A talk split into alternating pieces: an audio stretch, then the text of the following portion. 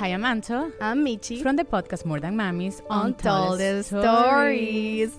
Together, we are two Latinas who can't get enough of documentaries, news articles, and podcasts that explore the mysteries and stories that sometimes we can't believe happen in everyday life. Are you ready to dive in? Vamos. More Than Mamis Untold Stories is available wherever you listen to podcasts. McDonald's se está transformando en el mundo anime de McDonald's y te trae la nueva Savory Chili McDonald's Sauce. Los mejores sabores se unen en esta legendaria salsa para que tus 10-piece chicken wack papitas y Sprite se conviertan en un meal ultra poderoso. Desbloquea un manga con tu meal y disfruta de un corto de anime cada semana. Solo en McDonald's. ba baba go! En McDonald's participantes por tiempo limitado hasta agotar existencias. Hey everyone! Hola a todos. This is Jahaira. And this is Stephanie, and welcome back to Cuento Crimen Podcast. Hoy vamos a hablar sobre el caso de Linda Louise Skeek. And as always, we want to state a trigger warning because we will talk about sensitive topics. Como siempre, queremos darles una advertencia porque vamos a hablar de temas sensibles. Y antes de empezar, también queremos decir que hablamos de estos casos con todo respeto a la familia y a las víctimas. Ok, Let's begin.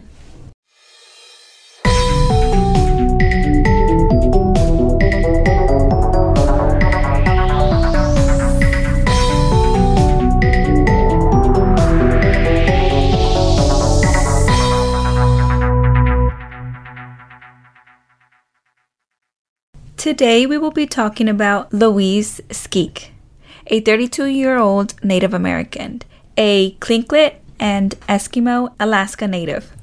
Married to Thomas Skeek Jr., she has three children two with Thomas and one from a prior relationship. But her child from her previous relationship does not live with her. Linda had recently gotten a new job. She was working for the NANA Regional Corporation, an Alaska Native social economic group. Y un poquito de la niñez de Linda, she spent years in foster care and is still close to her foster family. Her foster mom was Rena Sims, who she's been with since the age of 14. Y también creo que tenía una conexión con su mamá biológica, and her maiden name is Sheldon. Linda disappeared on January 1st, 2016, from Anchorage. Ella llevaba poco tiempo viviendo en Anchorage. But a little description of her she was 5'10, 200 pounds, and she has black hair, brown eyes, and pierced ears. Y el día que desapareció, ella tenía un abrigo negro, un chaleco rojo, una falda roja y zapatos de tacón.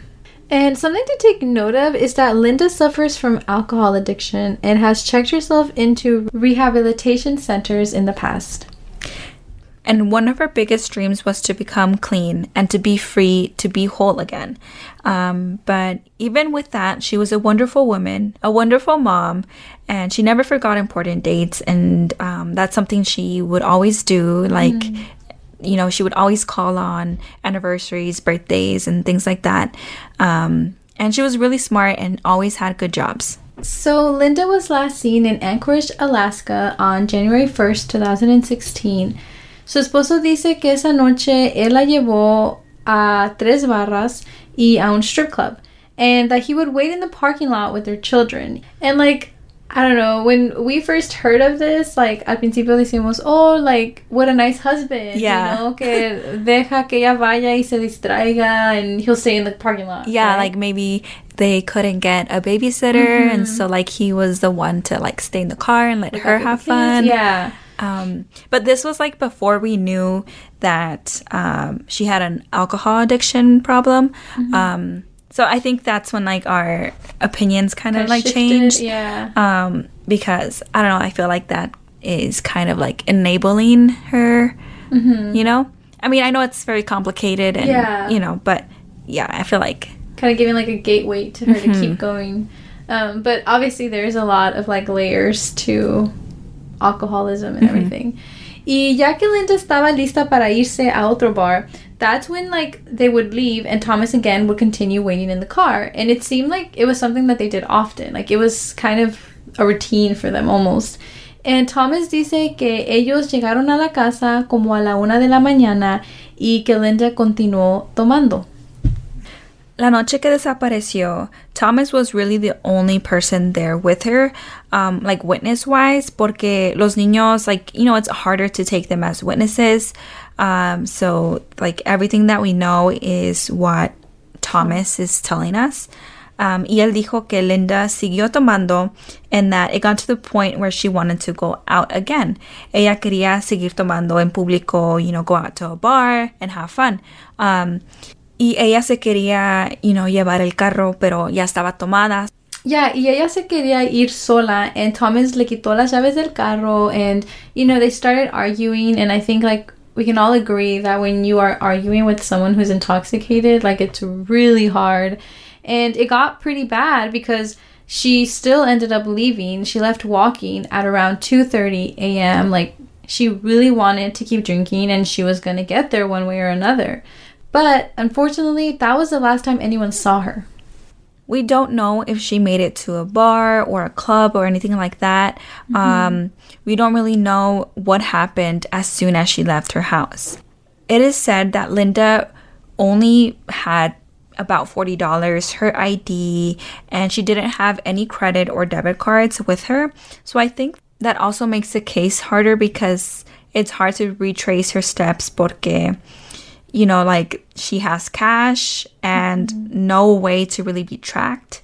Um, también um, la familia nomás tenía un celular y um, and she didn't have it with her. Lo, tenía Thomas. Yeah, so like tracking her steps is really hard to do with so little. Like again, you no tienes el teléfono, no tienes debit cards or anything. So it's kind of like she just disappeared, you know? Like um and so Linda era alcohólica, entonces era normal para ella que se fuera de casa para ir a tomar todo el fin de semana. Like it wasn't something that was out of the ordinary for her and her family. Yeah, todos en su vida de Linda sabían eso, that she would binge drink during the weekends, pero siempre regresaba el domingo por la noche porque ella trabajaba durante la semana and, you know, she kind of like already knew that she had Time to come back. you know, kind of like reset and get ready for the week.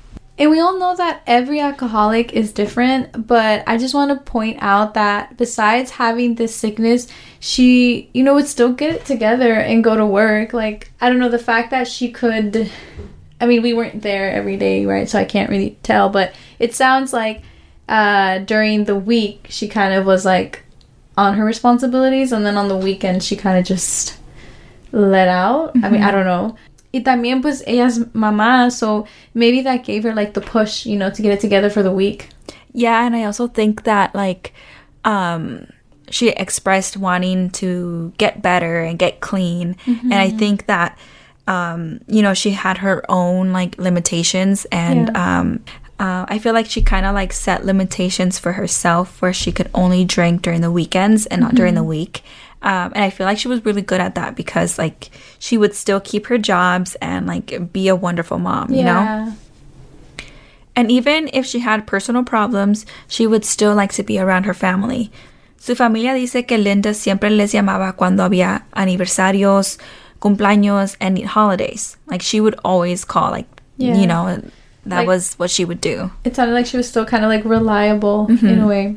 Y especialmente porque el matrimonio y la familia de Linda nomás llevaban pocos meses en Anchorage. Anteriormente estaban viviendo en Juneau y allí todavía tenían otros familiares. So, you know, they would still communicate. But days and days passed by, and Linda nunca le llamó a su familia. It was already January 4th, and she hadn't called her family for New Year's. So, you know, that's pretty off. Like, New Year's is kind of like, you know, like, okay, yeah, maybe New Year's Eve, you're like out partying, drinking. Yeah. Um, but then, like, the next day, I feel like, you know, if you have some time, you can call. Yeah. Um, but, you know, it's like now January 4th. Yeah, it's been a few and days. and she hasn't called. So yeah. Um, so Thomas reported her missing because Linda's foster mother, Rena Sims, was the one that was worried and urged Thomas to make the report.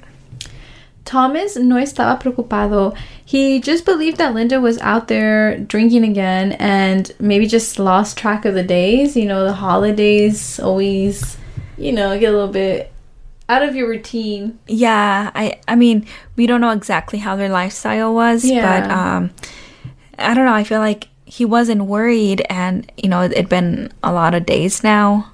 So I feel like you know, I feel like I don't know. I would have been worried now because it's like been three days since she was last seen or heard of. You know. yeah, So for sure, like, yeah. Don't you want to make sure that she's okay, especially if you know that she was drinking? Like.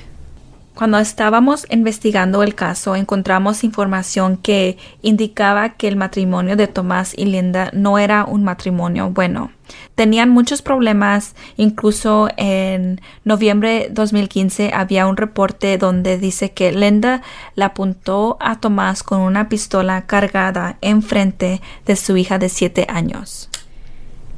Yeah, that sounds like there was a lot going on in the household. Um, because you have her like with you know her whole like drinking situation, and then like a pistol and your children watching that. Like that's a lot It's intense. to digest. yeah. Yeah. Y también hay documentos que dicen que Linda presentó una orden de protección contra su esposo Thomas. Ella quería protección para ella misma and her children. Y en su petición para obtener esta protección, ella dijo que Thomas la había maltratado, que la asaltó agarrándola del brazo y empujándola y dejándole moretones en su pecho. But 10 days later, after submitting this request, she withdrew her petition and ella y Tomás se reconciliaron. Sounds like maybe like a toxic relationship, like a lot of you know, like back and forth. Yeah, um, you know, they do say that um, it takes seven times to leave an abuser. So uh, it's, It's hard. yeah, it's Yeah. hard. So they start digging more and they find out that Linda had a boyfriend. But this situationship happened during the November 2015 fight, you know, with the whole protection order. Ella y Thomas estaban separados y peleados, um, so technically like they weren't together. So that's when Linda met her boyfriend. Y él dice que él ya no supo nada de Linda since New Year's Eve of 2015. So technically like basically the night that she went missing. And this boyfriend had an alibi the night she disappeared, so él nunca fue una persona de interés. Él dice que él no tenía razón por qué hacerle daño. Uh, I mean, él ya sabía que ella era una mujer casada, and I guess he was okay with that. Um, so that wasn't like, you know, kind of like a love problem. triangle gone Yeah. wrong. Um, él pensaba que ella no le había hablado porque ella posiblemente ya no quería estar con él o estaba con otras personas mm-hmm. aside from her husband. Mm-hmm. And so Linda's foster mom was suspicious of Thomas from the beginning. She was the one to, you know, urge him to report Linda missing. And after that disappearance, Thomas no dejaba que ella viera a los niños. Y ni la dejaba hablar con ellos por teléfono, you know, just kind of cut contact with them. And she found that really weird. Yeah, because like for what reason? Yeah, and especially now that their mother is missing. Like, I don't know, maybe like a grandma can Bring comfort, yeah. Um, and so Rena Sims had a strong gut feeling and she straight up asked Thomas what he did to Linda. Ella le preguntó si él la había matado y le preguntó varias veces. Y una de las veces él le contestó, no creo. Y ella dijo, ¿cómo que no crees? Y él luego le contestó, no, no, no, yo no la maté. Yeah, that was strange. Really strange. Like, how, ¿cómo se te sale decir, like, no, no creo? Yeah, like no, I don't think I did. Yeah. And then wait, wait, wait, no, I didn't kill her. Yeah. Unless maybe he was like thinking like back to the whole idea of like him taking her to like the the bars and maybe him feeling responsible and being like I I mean I like you know you know what I mean Oh, like kind of like yeah, saying like yeah. like oh I hope I didn't you know I hope that didn't like cause her or like Yeah, like Mm-hmm. I hope that me enabling her to, you know, didn't have the consequence of her Yeah. dying. and then he might have realized how bad that sounded yeah, and then and he's like, like, no, no, no, no, no.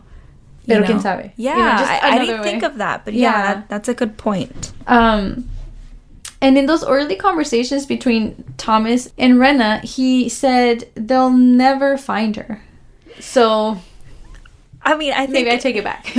no, I think it could be also like um debatable because like Yeah. yeah, that sounds very like you know, like pointing fingers to himself, but also they'll never find her because, I mean, I don't know. I guess um, it's either he could be a negative person, you know, and he oh, just and like, be like pessimist. yeah, like they'll never find her. Like she's drunk, you know, left, and they'll never find her. Mm, yeah. Um, but it, it does sound more like it could be pointing fingers, Right, You know? yeah. I guess it all depends también like on the context. Because obviamente si lo sacas y nomás dices eso, it's like, you know, Yeah. and it's like, okay, but what else did he say? Yeah. Like, what else was the conversation? You know? Um, not that we're defending or saying anything, like we're just analyzing. Yeah, yeah. Um, pero Thomas también tenía una novia afuera del matrimonio, and the girlfriend moved in shortly after Linda's disappearance. And see, this is where like things get forth. yeah back and forth, back and forth, and it just gets like, um, you know, we're trying to play the devil advocate here, you know, but it's, kind of hard. hard. too when like one thing happens and then he does another thing and does another Yeah. thing and then like Totally contradicts, yeah, you know. when you put all the things that he's doing, all the things that, he's saying Yeah. together, then like definitely points fingers. yeah, for sure. And so uh, Reina reportó esto con los investigadores del caso, which I feel like I would too. Like, why? Okay, first of all, whoa, uh, girlfriend, and then second of all, ya se movió, but like Linda's missing. Yeah, yeah, and also like the comments that he's been saying Yeah, too. yeah, so yeah. I feel like that es algo, eso es algo que se tiene que reportar. Mm, too much to like just let go. Mm -hmm. And so, tres semanas después de la desaparición de Linda, the authorities searched her home and the family car. Ah, y los investigadores encontraron evidencia de sangre en la casa. They found bloodstains in the bathroom, on the kitchen wall, in the passenger compartment of the car, and bloodstains in the basement crawl space and hair in that crawl space. Los investigadores se dieron cuenta que Thomas compró bleach, amonia y Lysol después de la desaparición. También vieron que había demasiado cloro en la lavadora. Yeah, that it's everything is really suspicious at this point and like kind of makes me question again what he was saying, you know? And um it was really kind of wild because they also found a note on the calendar that said 2:30 a.m. Linda walked off. Um, I don't know. I feel like w- why would he need to write that down? It's New Year's Day, so kind of hard to forget, you know, like what day you're at. Yeah. Or what day Linda left, you know. Um, but Linda tenía un problema con el alcohol y ella se iba seguido los fines de semana. So puede ser que Thomas wrote it down because Linda's behavior is repetitive, um, and he, you know, might be forgetful. Yeah. Um, Just kind of keep tabs on her. ya, ya. Um, pero también puede ser que esté practicando que decirle a las autoridades. Like trying to make sure his story is straight, like a little reminder. Yeah. Ooh, that yeah. That's You know, really it could be point. one or the other, you know? I think Uh, both are really good points. Yeah, and it's literally like complete opposite. Like one is making him completely innocent, and then one is making him like yeah. the one. Like, this is just if we isolate this Little particular note. you know? Um, but obviously, if we, you know, put in all the other things he's been saying. Yeah, it kind of yeah, outweighs. you know? yeah, no. Y ya cuando terminaron de revisar, arrestaron a Thomas. They charged him with first degree murder and evidence of tampering in her case. They also noticed a bite mark on his right hand and also some bruising on his neck, collarbone, back, and hip. I think that's a really good observation as well. That is, yeah. Because why? Yeah, like why Oh. so many bruises? It's mm-hmm. obviously like he it he was in some altercation. Yeah. Um, and the trial was on March 2019. The defense argued that there wasn't enough evidence suggesting that Linda was deceased because there was no body, right? También que no había suficiente evidencia para demostrar que Thomas tuvo algo que ver. And I know like earlier we mentioned how they found a lot of like blood in their household, but it's important to note que you know el matrimonio de Linda and Thomas was very um toxic and there were like you know there was abuse There was it. abuse, there was violence, Violence. there were fights before. So it would be hard to know if the blood was from, you know, previous fights previous fights or if it was from that night. Yeah. So that is why they were not able to hold that against him for this case. And so Thomas's attorney argued que es posiblemente que Linda fue atacada maybe by a stranger or maybe killed by a drunk driver or que ella misma quiso dejar su vida y empezar una nueva en otro lugar. And Thomas was acquitted from all charges. It kind of reminds me of Dorothy's case. You know, like we have questionable husbands, but not enough evidence or the circumstantial evidence isn't enough, you know. Um, but yeah, this the this is frustrating. I mean, again, we're not pointing fingers and we're not saying it was her husband, but it's just I don't believe que eso es todo lo que pudieron hacer para este caso. yeah, I feel You like know? they could have I don't know, done more. Mm-hmm.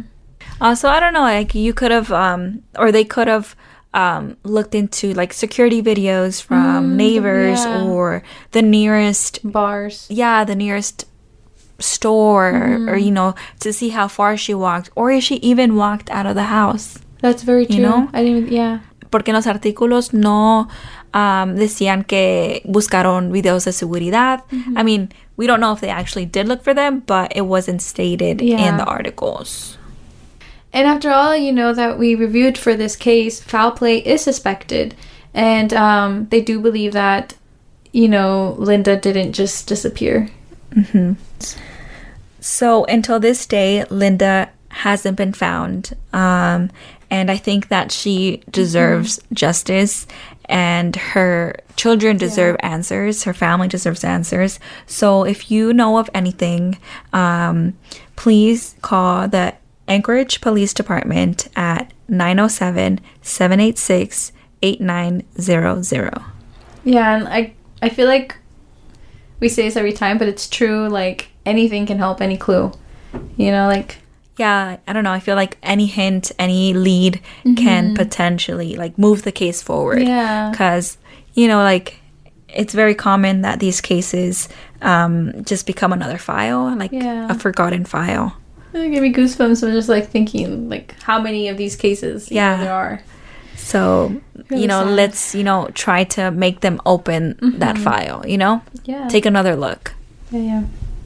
So again, like, we just want to give a big thank you to everyone who comes weekly to listen to our episodes. It truly, truly means a lot to us. Um, I feel like we're building a community, and I love Yeah, it. Yeah. Um, also, please, if um, you do enjoy our show, let us know. Write us a review.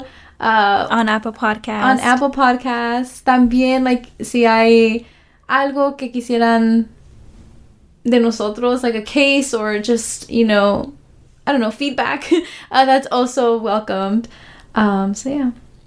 And also, I almost forgot, we almost forgot, um, we do have stickers. Again, you could see our stickers at um, our website, which is just cuentocrimenpodcast.com. We have the three dichos that we mostly say in our cases, which is caras vemos, corazones no sabemos, uno nunca sabe, and cada cabeza es un mundo. So if you are interested, please check those out. It definitely would support our show.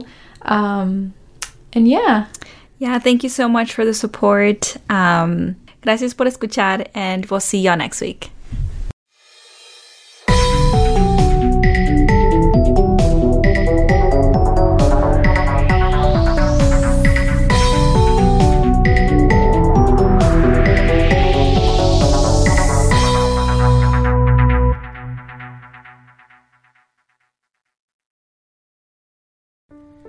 Anto I'm Michi. from the podcast More Than Mamis Untold Stories. Together, we are two Latinas who can't get enough of documentaries, news articles, and podcasts that explore the mysteries and stories that sometimes we can't believe happen in everyday life. Are you ready to dive in? Vamos. More Than Mamis Untold Stories is available wherever you listen to podcasts. Lucky Land Casino asking people what's the weirdest place you've gotten lucky? Lucky? In line at the deli, I guess? Aha, in my dentist's office.